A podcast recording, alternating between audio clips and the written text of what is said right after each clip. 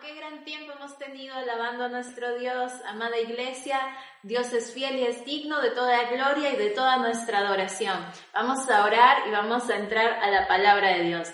Amado Padre, te bendecimos, te exaltamos, te damos la gloria y honra a ti como solo tú te la mereces, Señor. Oh, te pedimos, Señor, el día de hoy, habla a nuestros corazones, Señor. Venimos, Señor, con un corazón manso y humilde, listos para recibir tu palabra y ser hacedores de ella. Amado Dios, gracias por ser tú, Señor, quien envía tu palabra a nosotros hoy, Señor, y nos transformas mediante ella. Gracias, Dios mío, eres un Dios bueno. Muévete en cada casa, muévete en cada hogar, muévete en cada familia, muévete en cada corazón en esta mañana, Señor. Muévete en cada uno de nosotros. Gracias, Jesús. Te alabamos y exaltamos hoy. Amén. Amén. Y el día de hoy la enseñanza se llama Dios tiene a tus hijos en la mira. Dios tiene a tus hijos en la mira. Dios es un Dios personal. Dios es un Dios personal y es un Dios que ama conectarse íntimamente con cada uno de nosotros. Si bien Él nos ama como iglesia, Él es un Dios personal que ve nuestros nombres, cada uno de nosotros, listo para tener em, eh, la palabra precisa para nuestras vidas, pero también a la vez aquel que tiene cuidado de cada uno de nosotros. Dice que hasta nuestros cabellos Él los tiene contados. Imagínese, de cada uno de nosotros. Él es un Dios personal, pero también Él es un Dios de generaciones. Él se llama un Dios de generaciones, un Dios que, que no solamente mira a nuestra persona, sino que mira eh, las generaciones que vienen a través nuestro. Él es el Dios que cuando creó al ser humano dijo, multiplíquense, llenen la tierra. Él desde la creación tenía ya planeado relacionarse con familias y con generaciones. Isaías 41:4 dice, ¿Quién realizó esto? ¿Quién lo hizo posible? ¿Quién llamó a las generaciones desde el principio? ¿Quién llamó a las generaciones desde el principio? ¿Puedes creer que en el principio, cuando dice que Dios hizo los cielos y la tierra, Dios estaba llamando a multitud de generaciones y nos estaba llamando a nosotros y estaba llamando a nuestros hijos y estaba llamando a los hijos de nuestros hijos desde el principio? Y Él dice, yo el Señor soy el primero y seré el mismo hasta el fin. Él es el Dios de las generaciones. Dios ha llamado a tus generaciones. Dios ha llamado nuestras vidas de forma personal, pero también ha llamado a nuestras generaciones desde el principio. La Biblia nos muestra cómo Dios llamó a Abraham y le habló de frente de su descendencia, siendo un hombre que no tenía hijos ni tenía posibilidades de tenerlos, pero de frente fue con él, como decimos nosotros, al grano y habló a Abraham y lo llamó, pero también le habló de su descendencia. Y Dios trazó un plan que si bien empezó en Abraham, tenía de mira su descendencia y sus generaciones, continuaba con sus generaciones y miraba aún hacia nosotros el día de hoy y hacia nuestros hijos y hacia los hijos de nuestros hijos. Puedas creer que cuando Dios llamó a Abraham estaba llamando también a tu vida y a tus hijos y a los hijos de tus hijos y estaba llamando desde allí a las generaciones. Esa es la verdad gloriosa que el Evangelio nos muestra. Génesis 17, 7 dice, estableceré mi pacto contigo y con tu descendencia, como pacto perpetuo por todas las generaciones. Yo seré tu Dios y el Dios de tus descendientes. Esta es la promesa que Dios le da a Abraham y es la promesa que la Biblia nos dice que en Cristo recibimos. Es este pacto perpetuo que Dios hace no solo con nosotros, sino con nuestras generaciones, no solo afirmándose como nuestro Dios, sino el Dios de nuestros descendientes. Dios estableció un pacto con Abraham que se mantuvo por sus generaciones y esa misma bendición ha llegado a nosotros por medio de Cristo. El Salmo 105, el verso 8 dice, Él siempre tiene presente su pacto. Qué interesante es esto porque normalmente nosotros los creyentes tendemos a distraernos a veces con las cosas furtivas de este mundo y nos dejamos de tener presente el pacto que Dios ha hecho con nosotros. Pero dice que el Señor tiene presente su pacto y así nosotros tenemos que tener presente también este pacto que tenemos con Él, este nuevo y mejor pacto. Pero dice esto, que Él siempre tiene presente su pacto, la palabra que ordenó para mil generaciones. ¡Wow! Dice que Él tiene presente el pacto que ha ordenado para mil generaciones. Él es el Dios de las generaciones. Él es el Dios que quiere tocar como un río desde nuestras vidas hacia las generaciones futuras. Es el pacto, dice el verso 9, que hizo con Abraham. El juramento que le hizo a Isaac se lo confirmó a Jacob como un decreto a Israel, como un pacto eterno. Se da cuenta cómo habla de que este pacto que empezó en Abraham luego fue retransmitido a Isaac y luego a Jacob, que era la tercera generación, y luego a Israel como un pacto eterno, es decir, a generaciones de esa nación. Y ese, una vez más, vemos a un Dios que es intencional en poder derramar de su, de su bendición, de su amor, de su generosidad, pero no solo a nuestras vidas, sino mirando a nuestros hijos y a los hijos de nuestros hijos y a las generaciones. Dios no terminó su pacto con Abraham. Cuando Abraham muere, no terminó el pacto ahí. Continúa con las siguientes generaciones y las honró. Mire, qué interesante es esto. Nosotros hoy podemos vivir una vida preciosa gracias a Cristo Jesús, pero sabe, este pacto, esta promesa no termina con nosotros, deja, continúa con nuestros hijos y luego con los hijos de sus hijos y aunque no estemos aquí, aquello que hemos recorrido con el Señor sigue teniendo efecto en la tierra por medio de nuestras generaciones. Aún las semillas que hemos sembrado cuando nosotros hemos estado en vida siguen cosechando las siguientes generaciones porque Dios es un Dios de generaciones. Salmo 105, 42 dice, ciertamente Dios se acordó de su santa promesa, la que hizo a su siervo Abraham, sacó a su pueblo de Egipto, a sus escogidos, en medio de gran alegría y de gritos jubilosos. Wow, mire, este rescate de Israel a Egipto venía por consecuencia de qué? De un pacto con un antepasado, con Abraham. De la misma manera, hay milagros aún que Dios va a hacer en tus siguientes generaciones a causa de su promesa hacia tu vida, a causa de su pacto contigo. Dios es un Dios que ama las generaciones.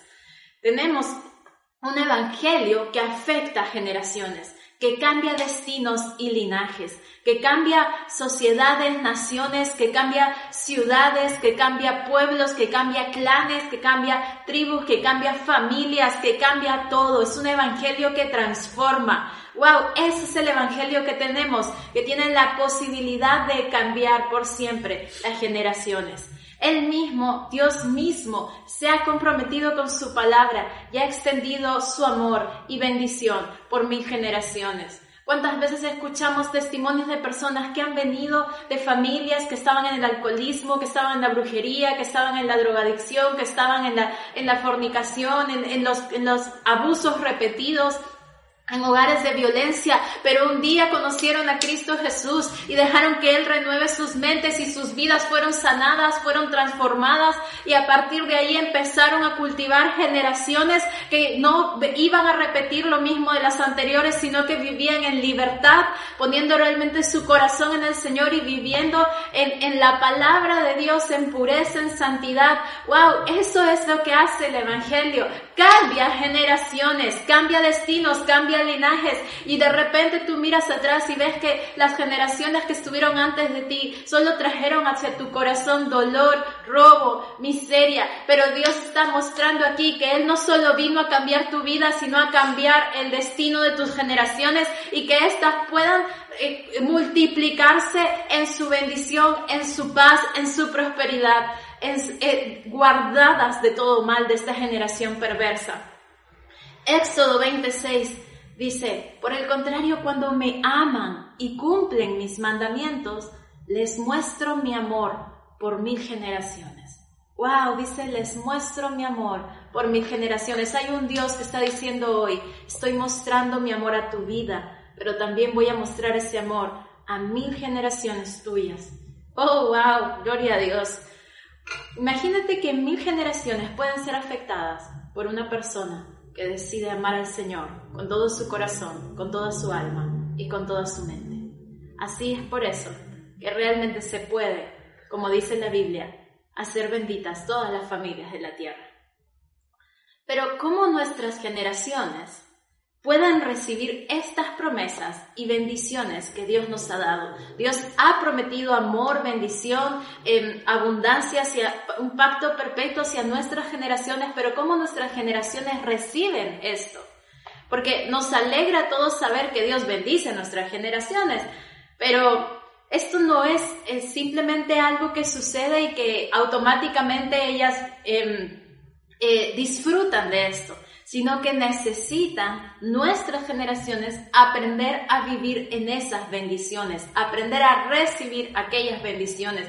La bendición es como cuando el beisbolista lanza la pelota, pero hay alguien que tiene que agarrarla. Bueno, creo que era el basquetbolista, disculpe. Entonces, cuando el basquetbolista lanza la pelota, ¿y, el, ¿y qué tiene que hacer el compañero? Agarrarla, pescarla. De la misma manera, nosotros, eh, el Señor, mejor dicho, ha enviado sus bendiciones, pero nosotros, ¿qué hacemos? Las tomamos. ¿Y cómo las tomamos? Yo sé que tú sabes esto por medio de nuestra fe, por medio de nuestra confianza en Él. Tomamos sus bendiciones por medio de la fe que hemos podido acceder a este pacto. Nuestra fe en Jesús nos permitió acceder a este nuevo y mejor pacto. De la misma manera nosotros recibimos sus bendiciones cuando usamos qué cosa? Nuestra fe. ¿Cuántas veces Jesús dijo, por tu fe has sido sanado, por tu fe has sido salvado? ¿Me entienden? Nosotros extendemos nuestro brazo para agarrar aquella pelota de bendición por medio de nuestra fe. Dios nos los da con toda su gracia y amor, pero nosotros tenemos que tomarlo, porque si no es como que caen las pelotas, pero nosotros miramos que caen aquí, allá, aquí, allá, pero no tomamos ninguna. Cuando Dios está enviando las pelotas y alguien tiene que agarrarlas, alguien tiene que tomarlas. De la misma manera, tenemos que enseñar a nuestros hijos y a nuestras generaciones a tomar las bendiciones, a tomar esas pelotas que nos está enviando el Señor de bendiciones, a tomar esas, esos lanzamientos que está haciendo el cielo. Alguien les tiene que enseñar a tomar, porque aunque Dios esté tratando de, traer bendición a sus vidas, si nuestros hijos crecen en incredulidad, en temor, en ansiedad, en preocupación, estas, estas bendiciones van a ser siempre estorbadas para que ellos puedan disfrutarlas. ¿Y quiénes le van a cerrar la puerta a esas bendiciones? Ellos mismos, pero por no haber sido entrenados. Entonces nos alegra saber que Dios bendice a nuestras generaciones, pero debemos entrenar a nuestras generaciones a ser receptoras de esta bendición, a vivir y caminar en este nuevo y mejor pacto con Dios. Si no les enseñamos nosotros, ellos vivirán en mediocridad en este mundo porque no sabrán cómo echar mano de su bendición. Entonces, ¿cómo hacemos esto? ¿Cómo es que nosotros podemos enseñar a nuestras generaciones a recibir las promesas y bendiciones que Dios les ha concedido?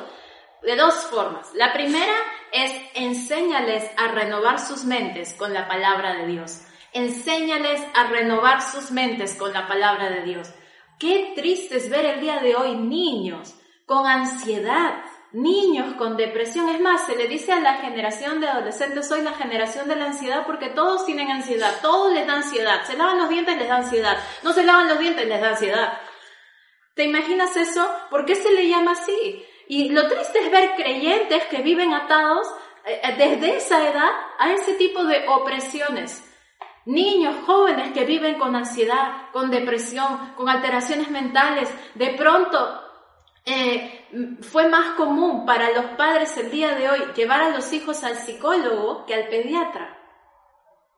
Y no hay nada de malo, no estoy, desdeñando la labor del psicólogo, pero ¿por qué de pronto se hizo tan necesaria la labor de los psicólogos?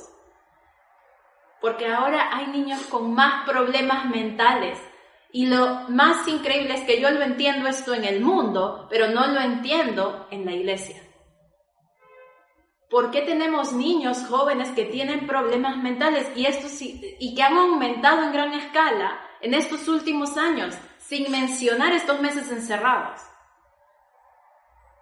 Pero ¿sabe por qué sucede esto? Porque tienen una mente desordenada, tienen una mente malcriada, y no porque sea irrespetuosa, sino es que es una mente sin orden, una mente sin dominio propio. ¿Y por qué los niños, los jóvenes crecen con mentes así? Porque no tienen padres que les enseñen y les entrenen a renovar sus mentes que les enseñen a poder filtrar sus pensamientos y tener dominio propio sobre ellos, a gobernar sus almas. No, no hay padres que les enseñan eso, sino que simplemente les consienten lo que quieren o que simplemente se enfocan en ciertas áreas, la académica o que tengan lo que necesitan en lo material y no miran más adentro. Y los niños, los jóvenes están clamando por ayuda y lo que hacen los padres es en vez de que Dios les pueda dar esa iluminación y esa ayuda, buscan solucionarlo con formas naturales. Y saben qué, tienen lo mismo.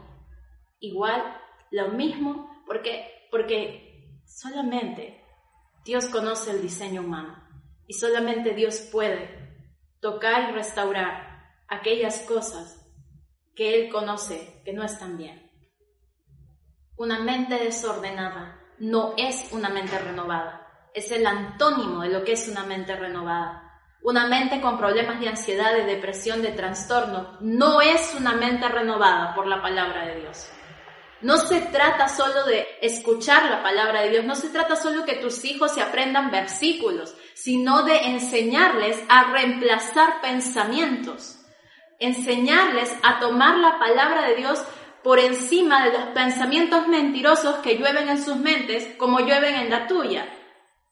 Nuestros hijos necesitan ser entrenados y saber que el diablo habla a sus mentes que hay demonios susurrando en sus mentes. Ellos tienen que identificar esos pensamientos y no pensar que son suyos y aprender a tomar la palabra que es la espada del espíritu y hacer y, y cortar contra toda mentira del enemigo. Poner esa palabra por encima de aquellas mentiras que el enemigo susurra. Ellos tienen que aprender desde niños a reprender al enemigo, aprender a identificar sus ataques. ¿Quién les va a enseñar? Si no somos los padres. Imagínense, los niños necesitan saber diferenciar la voz de Dios de la voz del enemigo. Y la única forma es conociendo la palabra de Dios, conociendo la presencia de Dios, para que así puedan discernir y responder a las mentiras que el enemigo siembra cada día en sus mentes. Mientras nosotros podemos tener eh, vidas flojas y perezosas espiritualmente, hay un diablo que no es ni flojo ni perezoso. No tiene esos defectos. Es mentiroso, pero no es perezoso porque va y siembra mentiras tras mentiras en la mente de nuestros hijos. ¿Y saben qué tenemos luego cuando son grandes? Jóvenes que, no tienen, que tienen una autoestima destruida, jóvenes que tienen un concepto de la vida totalmente distorsionado, totalmente materialista. Y sabe qué? No podemos quejarnos porque fue lo que formamos. No se trata de llenarlos de versículos, se trata de entrenarlos a poder depositar los versículos en su día a día y enfrentar los retos con ellos. Tú tienes que conocer la palabra para poder enseñarla. Y si tú no buscas aprender más, entonces, ¿qué llevas al corazón de tus hijos? Tienes que buscar aprender más para poder así dar más a tu casa. Si tus hijos no tienen una mente renovada, van a dejar pasar la bendición porque no sabrán cómo tomarla. Creerán más las mentiras del diablo que les roban que la verdad que les trae libertad. Dios escogió a Abraham porque él sabía que él hablaría a sus hijos. Él dice, esconderé esto de mi siervo Abraham cuando sé que él hablará de sus hijos, a sus hijos, acerca de mí. O sea, él escoge a Abraham porque él sabía que Abraham hablaría a sus hijos acerca de él. Dios lo escogió con una intención y es perpetuar el pacto y la bendición a la descendencia de Abraham. Dios nos ha escogido nosotros con un fin que sí tiene que ver con un plan para nuestra vida, pero no se queda ahí, hasta ahora no despertamos, tiene que ver con más, tiene que ver con generaciones que Dios quiere tocar por medio nuestro, por medio de nuestra vida, por medio de nuestro recorrido, por medio de nuestro legado que dejamos a esa siguiente generación. Deuteronomio 32, verso 1 dice, escuchen cielos y hablaré. Oye tierra las palabras de mi boca, que caiga mi enseñanza como lluvia y desciendan mis palabras como rocío, como aguacero sobre el pasto nuevo, como lluvia abundante sobre plantas tiernas. Mire, esta es la intención de Dios, que su palabra caiga, las palabras de su boca como lluvia abundante. Y en esta ciudad no se, no se luce la lluvia abundante. Pero cuando uno va a la selva o cuando uno va a, a otros países que tienen un clima más tropical, podemos ver lo que es una lluvia abundante y cuando estás parado debajo de esa lluvia, sales, no estás mojado, estás empapado, empapado. Entonces, solamente unos segundos en esa lluvia que hacen te empapan. Y eso que tenemos que hacer en nuestras casas con nuestros hijos, empaparlos de la lluvia de la palabra de Dios, que una vez más no tiene que ver con eh, ametrallarlos con versículos solamente, sino de, de poder impartir enseñanzas, de poder impartir a la edad de ellos la aplicación de esas palabras en los retos que enfrentan en su vida todo el tiempo, que sean empapados de la presencia de Dios por medio de tu vida. La lluvia es la que permite que la planta se alimente y pueda crecer. Ella come de esa agua, la plantita come de esa agua y, puede crecer saludablemente. Entonces, de la misma manera, nuestros hijos necesitan la palabra para poder crecer en ella y ser, y puedan llegar a ser, como dice la Biblia, perfectos y cabales delante del Señor. Isaías 55, 10 dice, Así como la lluvia y la nieve descienden del cielo y no vuelven allá sin regar antes la tierra y hacerla fecundar y germinar para que den semilla al que siembra y pan al que come, así es también la palabra que sale de mi boca. No volverá ni vacía, sino que hará lo que yo deseo y cumplirá con mis propósitos. Esa es su palabra, tiene ese poder no, no es como cuando enseñas multiplicación, no es como cuando enseñas botánica. La palabra tiene el poder de, de cumplir un propósito específico, intencional en la vida de tus hijos. ¿Sabe? Eh, mi abuela tenía la costumbre de empapelar su casa de versículos. Y tanto era que, eh, que incluso delante del inodoro había un versículo. Entonces tú ibas al baño y si no tenías que leer, ya tenías que leer porque había un versículo allí. Pero entonces, como obviamente el baño es un lugar que uno entra frecuentemente o al menos a diario, ¿no? Uno terminaba aprendiéndose esos versículos. ¿Y cuántas veces recuerdo que eh, en momentos difíciles el Señor me ha recordado aquellos versículos que leía en la casa de mi abuela? ¿Sabe? Eh, porque ella era una mujer llena de la palabra. Y si tú llegabas a su casa te iba a llenar de la palabra. Y, cuando nosotros íbamos allá, eh, eh, terminábamos con lluvia, empapados de, la palabra de Dios. Y esto, sabe, muchas veces en momentos difíciles estos versículos volvían a mí y me levantaban de situaciones o me ayudaban a confrontar engaños del enemigo e ir adelante con el Señor. ¡Wow! ¡Qué poderosa es la palabra! Que aunque mi abuela ya no estaba en la tierra, la palabra seguía presente aquí, cumpliendo el propósito para el cual fue enviado. Así que tú tienes que ser intencional y directo. No pierdas tiempo. Al llenarte del Señor, tú puedes entonces estar lleno para vertir eso en el corazón de tus hijos, aquellas generaciones tiernas que tienes cerca. Los niños son los más fáciles para recibir la palabra. No subestimemos su edad. Entrenémoslos desde niños a poder vivir no por sus pasiones, sino por lo que dice la palabra, a poder priorizar al Señor, a poder amarlo con todas sus fuerzas. Entrenémoslos. Deuteronomio 6.4 dice, escucha Israel, el Señor nuestro Dios es el único Señor. Ama al Señor con todo tu corazón, con toda tu alma y con todas tus fuerzas. Mire, el Señor está mandando al pueblo a amarlo. Y luego dice, grábate en el corazón las palabras que hoy te mando, incúlcaselas continuamente a tus hijos, háblales de ella cuando estés en tu casa y cuando vayas por el camino, cuando te acuestes y cuando te levantes. ¿Te das cuenta? Nos manda amarlo para luego inculcar eso en el corazón de nuestros hijos.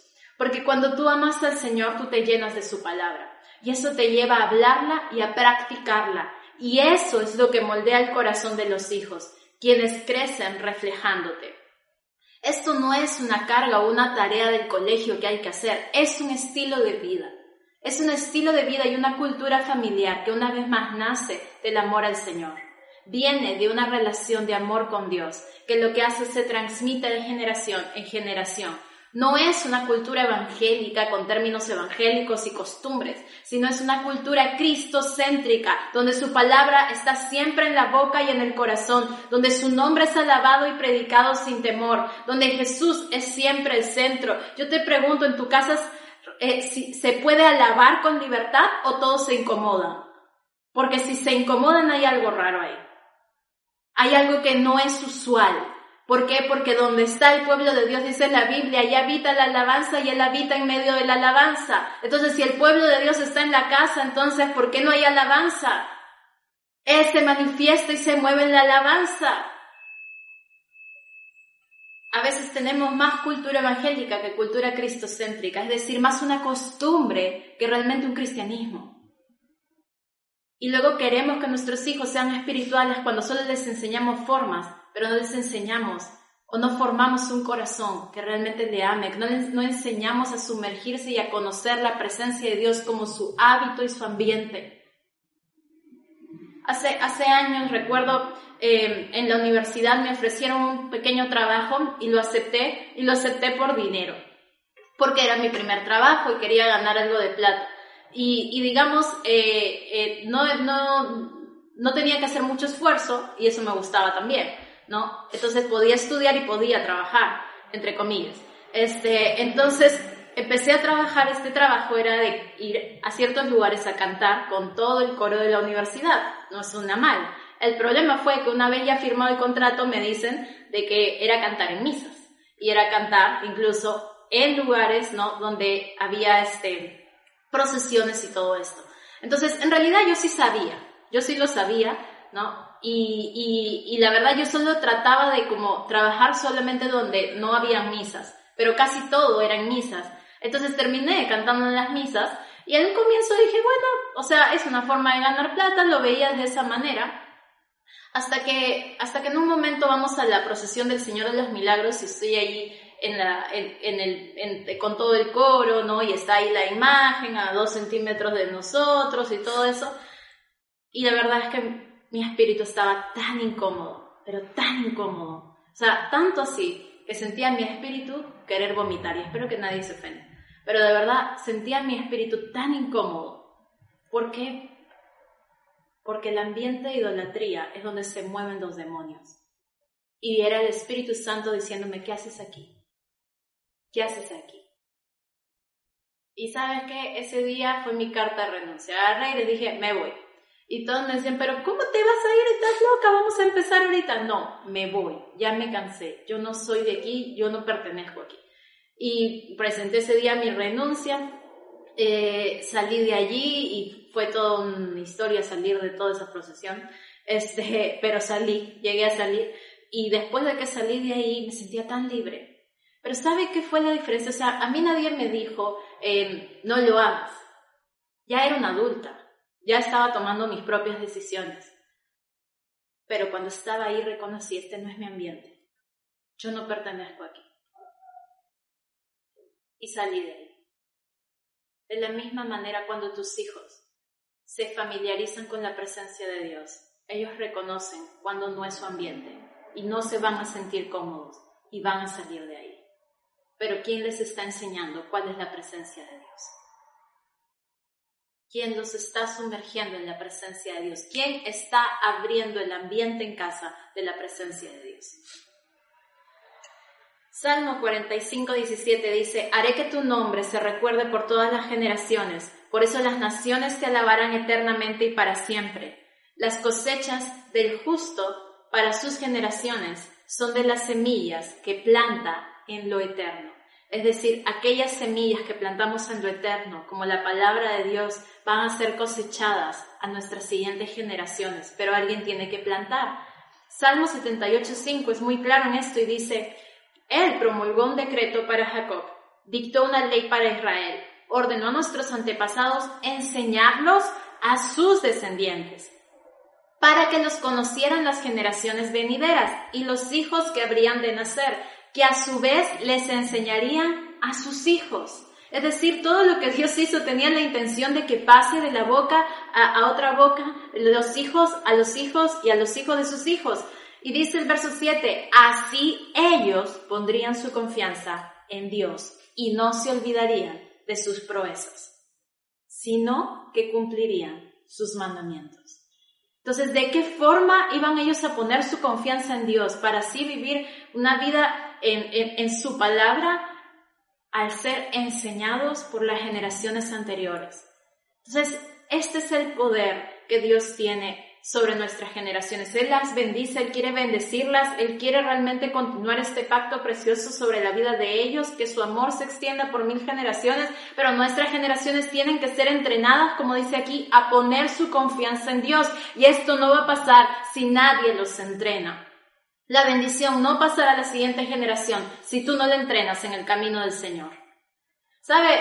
Es, es de verdad impresionante de que es ahorita, digamos, estamos cada uno en casa y las enseñanzas de los niños de la iglesia, que son un complemento de lo que tú les enseñas en casa, vuelvo a repetir, es un complemento de lo que tú les enseñas en casa, eh, es, duran creo que 15 minutos. Y, y, a veces preguntamos a los niños, ¿y qué tal? ¿Viste la enseñanza? ¿Viste el video? ¿Y sabe qué nos dicen? No, porque mi mamá no tuvo tiempo de ponérmelo. No, porque papá no tuvo tiempo de ponérmelo. Mira, si no le puedes poner a tus hijos 15 minutos una enseñanza bíblica, entonces tus prioridades están totalmente alteradas y tú no los estás entrenando. Lo que muestra es que no los estás entrenando. Porque si los estuvieras entrenando, tus prioridades estarían en orden y serían los primeros que ven ese video. ¿Y qué esperas luego? Que ellos vivan en las bendiciones que Dios te dio. Esto no es magia, hay que ser intencional. Salmo 89.1 dice, Oh Señor, por siempre cantaré la, la, grandeza de tu amor, por todas las generaciones proclamará mi boca tu fidelidad. David está diciendo, por todas las, las generaciones, mi boca proclamará tu fidelidad. ¿De qué forma? Cuando esta alabanza, este cántico pasa de generación en generación. ¿Saben los coritos que cantaba mi abuela? Los canta mi mamá y yo me los sé. Y hasta mi hija los ha aprendido. Y, y, a qué voy con esto? Es que cuando esto se cultiva en la familia, pasa de generación en generación, las, las alabanzas, la, la, la honra al Señor pasa de generación en generación. Cuando esta honra es expresada por nuestros labios y los hijos la escuchan. Si tú no entrenas a tus adolescentes por no tener conflicto con ellos, tú eres una persona totalmente egoísta y no los amas realmente porque el que ama está dispuesto a ser escupido si es necesario, con tal de hacerle el bien a su prójimo, con tal de hacerle el bien a sus hijos, con tal de que sus hijos no se pierdan y, se puedan sumergir en la presencia de Dios. Hace poco hablaba con una pastora que me contaba que su hija estaba un poco renuente a orar y estas cosas. Pero ¿saben qué hacía en la familia? Como ella estaba media renuente, se iban al cuarto de ella y oraban todos juntos ahí. Y ella estaba callada, no quería hablar, pero todos estaban orando ahí. ¿Y sabe qué pasaba? Como, como a la hora, la hija empezaba a orar, aunque sea bajito, pero empezaba a orar. Y poco a poco iba sumergiéndose en la presencia de Dios, hasta que se le pasó y ahora ella era la iniciadora de los tiempos con Dios como familia. ¿Sabe qué muestra eso? Padres que aman a su hija y que no están dispuestos a ceder a esa comodidad carnal, a esa comodidad influida por demonios, sino que rompen con esas tinieblas para ir y sumergir a su hija en la luz, no por la fuerza, sino generando un ambiente donde ella pueda reconocer que ella pertenece ahí. A mí me encanta un ejemplo que escuché un testimonio de la pastora Erika Bonilla, que contaba de que su hijo cuando cumplió 18 años se fue a la universidad y como ustedes saben, en Estados Unidos la gente se va a la universidad y se va a vivir allí porque están lejos de las casas. Y este chico se fue a la universidad, que era lejos de su casa, y cuando estaba allí, en la universidad, al tiempo empezó a desviarse, es decir, al tiempo empezó a, este, digamos, a, a, ya dejar las cosas de Dios y a estar intranquilo, a estar movido, y la mamá se empezó a dar cuenta. ¿no? Y conforme iba hablando con él, se iba dando cuenta de que él estaba perdiendo el rumbo. Y pasaba el tiempo y él se iba perdiendo el rumbo y se iba confundiendo. Así que agarró, ¿sabe qué hizo? Lo mandó de vuelta a su casa. Le dijo, te regreses. Y se regresó, terminó su ciclo, regresó y le dijo, ya no vuelves. ¿Pero por qué? Porque yo pago la universidad y no voy a pagar para que tú te pierdas ahí. Cuando tú estés listo, tú irás.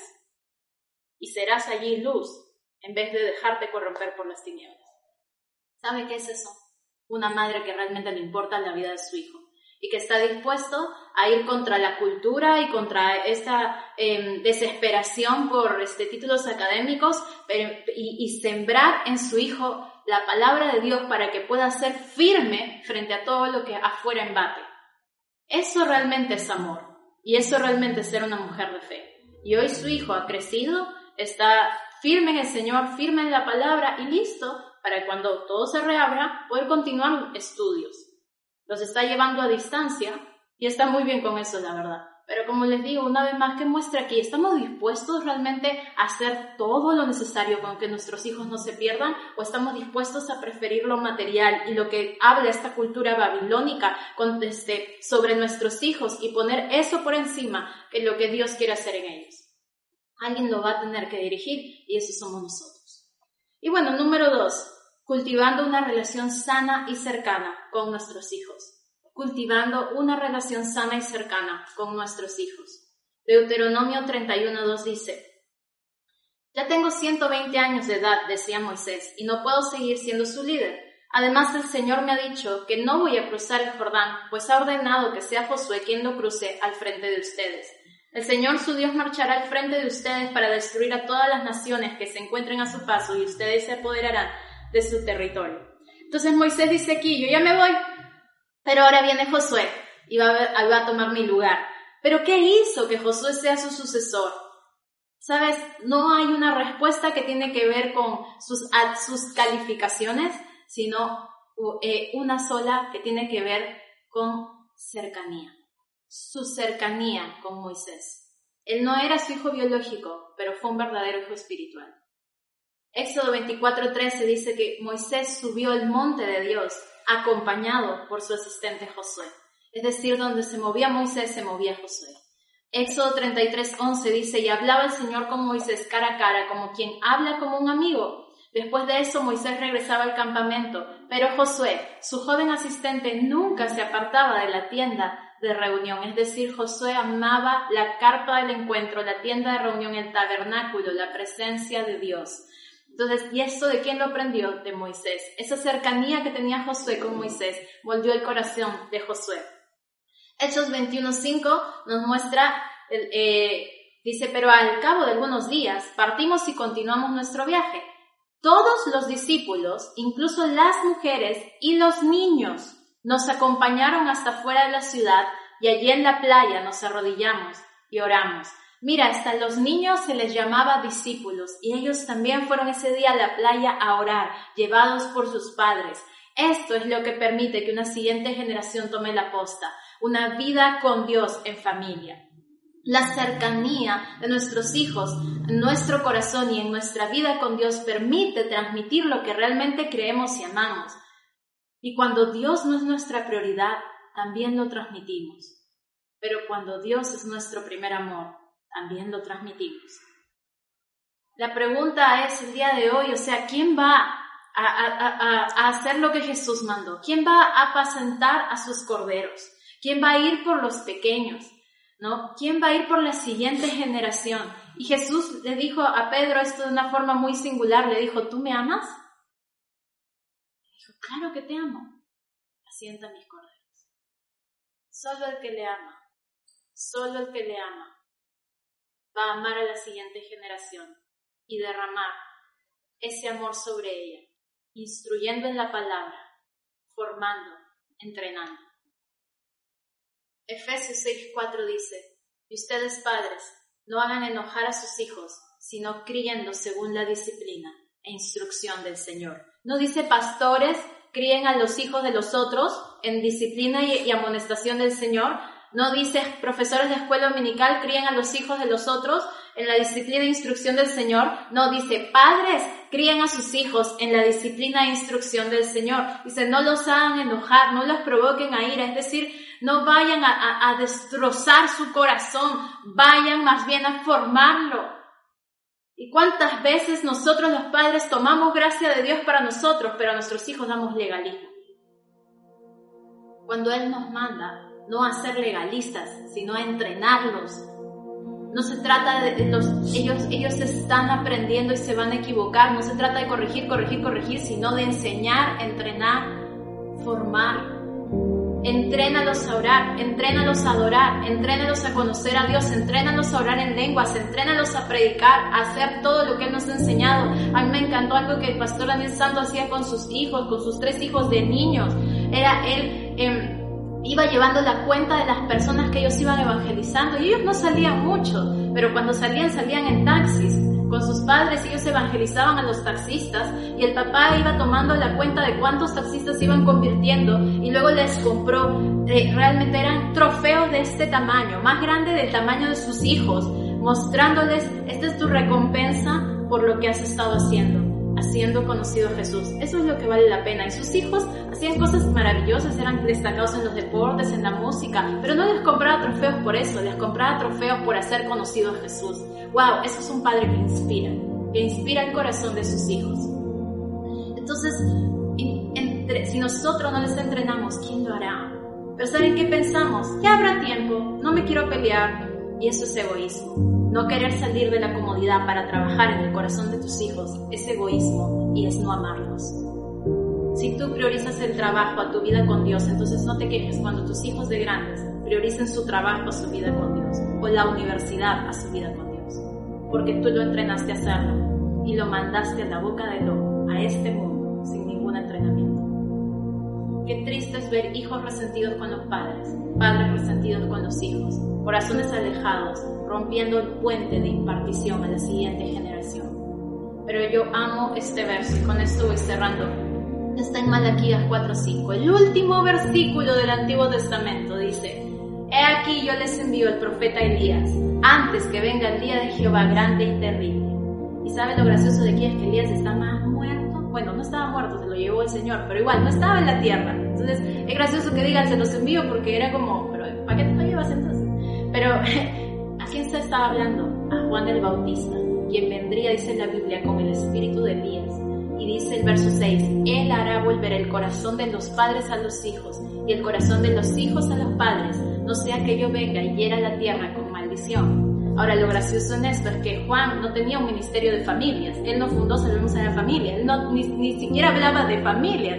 Él lo que hacía era preparar la venida del Señor porque es Jesucristo el que cambia corazones y cambia el corazón de piedra por un corazón de carne, que hace que ese corazón busque el amor, el perdón, la restauración. Entonces dejemos que Espíritu Santo guíe nuestro corazón a reconectarse al corazón de nuestros hijos y que Él obre en su presencia en el corazón de nuestros hijos para que se reconecte al nuestro y todo puente que haya sido quebrado por engaños del diablo vuelva a ser restaurado y la palabra pueda pasar de nuestra boca a la siguiente boca. Iglesia, tenemos que ser una iglesia con corazones conectados con la siguiente generación porque todos los buenas cosas que hemos vivido no se pueden quedar con nosotros, tienen que pasar a la siguiente generación.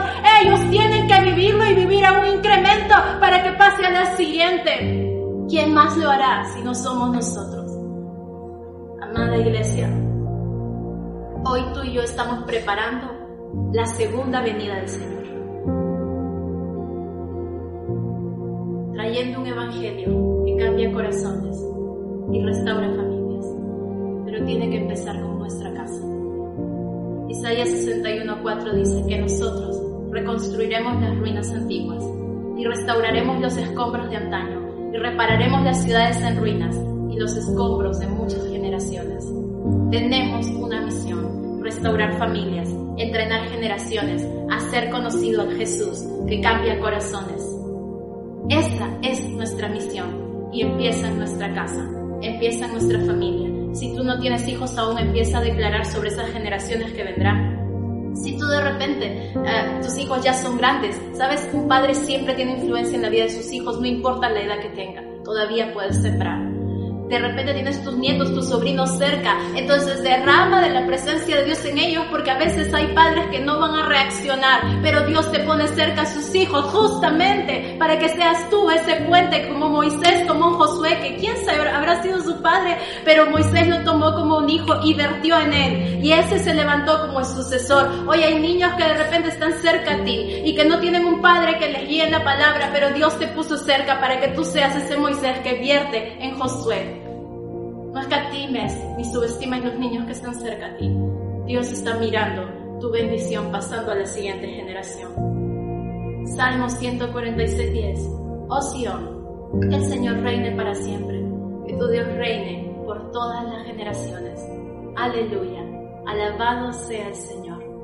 Señor, que reines sobre nuestras generaciones que reine sobre las generaciones de esta iglesia, que en la siguiente generación que tome la posta de esta comunidad, Señor, amado Dios, oh Padre, pueda ser una fácil receptora de tu bendición, una fácil transmisora de tu bendición a la siguiente generación. Oh Señor, te pedimos, perdónanos Señor por nuestro egoísmo, perdónanos Señor por haber sido miope, Señor, en mirar la vida de una manera tan terrenal y corta, pero hoy Señor, habiendo, habiendo sido nuestros ojos abiertos por tu palabra, Señor, venimos a depositarnos en la siguiente generación, a amarte con todo nuestro corazón, con toda nuestra alma, con toda nuestra mente y a este amor en la siguiente generación, Señor. Danos estrategias, Señor, danos la palabra, danos creatividad para poder llegar a ellos a la edad que tienen, Señor. Oh, amado Dios, Gracias porque tú, Señor, te mueves con tu presencia cada vez que nosotros les impartimos, les enseñamos de ti, Señor. Gracias, Jesús. Gracias Señor porque eres tú quien hace la obra en ellos, Señor. Nosotros hacemos solo nuestra parte. Oh amado Dios, te pedimos que si hay corazones que han sido divididos en las familias, hoy tú traces esos puentes. Hoy tú restaures, Señor, esos corazones, Señor. Hoy tú vuelvas, Señor, el corazón de los hijos a los padres y de los padres a los hijos, Señor. Oh Padre, que esos corazones sean sanados y sean nuevamente enlazados, Señor. Y que fluya, Señor, Padre, aquella bendición que ha venido de generación en generación. Gracias Jesús. Gracias Señor. Declaramos Señor familias restauradas. Declaramos Señor familias que se levantan con tu palabra y toman la posta Señor de entrenar a sus generaciones. Declaramos Señor una vez más que tu obra se mueve aquí. Tu obra se mueve aquí Señor. Tu poder se mueve aquí. En cada casa Señor en cada casa, Señor, donde tú nos has juntado, Señor, en cada casa donde tú nos has reunido, Señor. Padre, muévete en medio nuestro, muévete en medio nuestro, muévete en medio nuestro y haz tu voluntad, Señor, en nuestras vidas, en las de nuestros hijos y en la de los hijos de nuestros hijos. Señor, que tu bendición corra y fluya. En el nombre de Jesús te bendecimos. Amén todo el tiempo.